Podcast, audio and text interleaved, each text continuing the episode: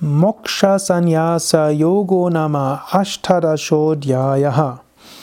Das 18. Kapitel Ashtadashodhyaya wird genannt Nama Moksha Sannyasa Yoga.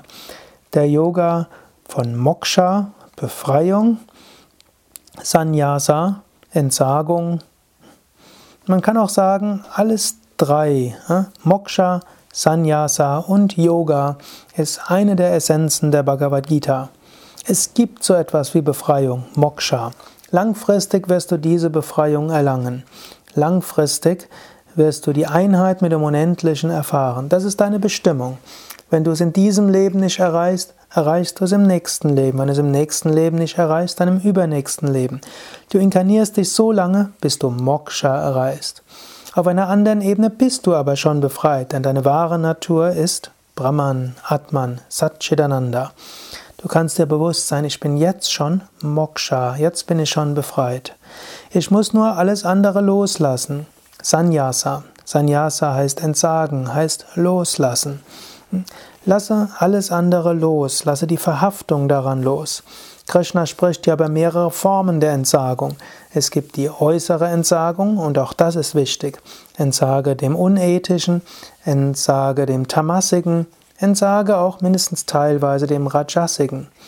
Entsage dem Wunschgetriebenen. Das gilt es auch als äußere Entsagung tatsächlich zu praktizieren. Dann entsage aber innerlich. Entsage den Wünschen, entsage der Identifikation, dass du etwas tust, Entsage dem Ergebnis der Handlung, entsage den Früchten der Handlungen, lass die Handlung auch selbst immer wieder los. Überlege immer wieder, habe ich losgelassen oder war ich verhaftet? Und jedes Mal, wenn du dich ärgerst, jedes Mal, wenn du niedergeschlagen bist, jedes Mal, äh, wenn du Angst hast, dann ist ein Zeichen, da warst du irgendwo verhaftet. Wenn du das siehst, lächle darüber, humorvoll sei dir bewusst, ah, da war wieder eine Verhaftung, ah, da war wieder ein Wunsch, lächle darüber und danke dafür, dass du dir bewusst geworden bist, zum Teil schmerzhaft gewusst, bewusst geworden bist. Und dann sei dir bewusst, Yoga, Einheit, Vereinigung. Sei dir bewusst, hinter allem steckt die höchste Einheit. Auf der tiefsten Ebene bist du eins mit Gott. Auf der tiefsten Ebene ist dein Bewusstsein göttliches Bewusstsein. Du bist so eins mit allen Geschöpfen. Du bist verbunden mit allem, denn alles ist wie ein kosmischer Baum, wie ein großer Organismus. Krishna zeigt dir Arjuna im 15. Kapitel die kosmische Gestalt als Ashwatha-Baum, als großer Baum und alles ist verbunden. So wie die Blätter eines Baumes alle verbunden sind im Baum, so ähnlich sind alle Wesen wie Blätter und Blüten des einen Baums und somit mit allem verbunden. Krishna hat auch Arjuna die Vision der kosmischen Gestalt gegeben, das ganze Universum als Organismus Gottes. Und du bist auch verbunden mit Gott. Du kannst Hingabe zu Gott haben, Gottes Gegenwart spüren. Mache dies zu deiner Praxis. Wisse, es gibt Moksha, die höchste Befreiung. Lasse immer wieder los, Sannyasa.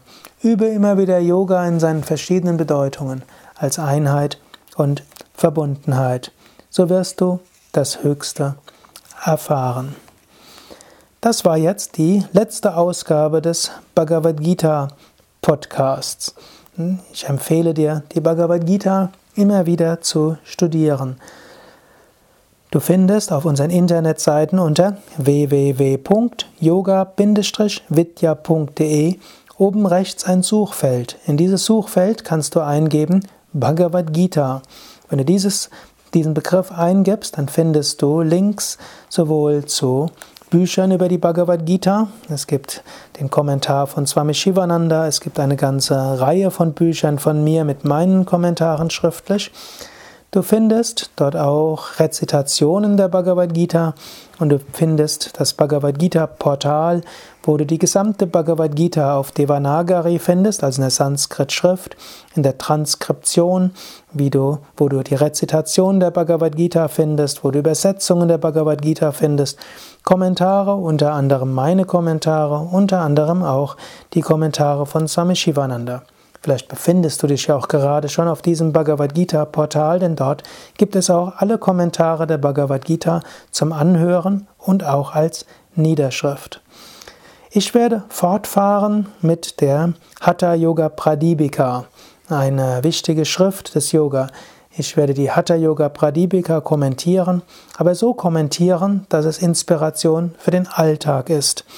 Ich interpretiere auch zum Beispiel im Rahmen der Sadhana Intensivs, die Hatha Yoga Pradipika, mehr technisch, wie die Praktiken gemacht werden können.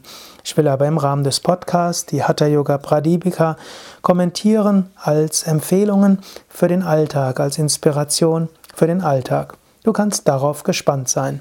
Und natürlich gilt, zwischen einzelnen Kommentaren hm, werde ich auch die auch andere Inspiration geben. Ich spreche ja auch im Rahmen der Satsangs nach der Meditation bei Yoga Vidya immer wieder kurze, ja, kurze Vorträge und Kurzkommentare zu verschiedenen Schriften von Swami Shivananda und anderen Schriften.